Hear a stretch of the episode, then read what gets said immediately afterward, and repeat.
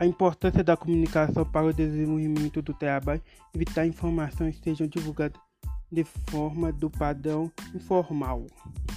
De maneira geral, melhorar a comunicação e o entendimento no local de trabalho, já que no mundo de hoje está em constante mudança, tendo como a linguagem geral informal sendo mais utilizada.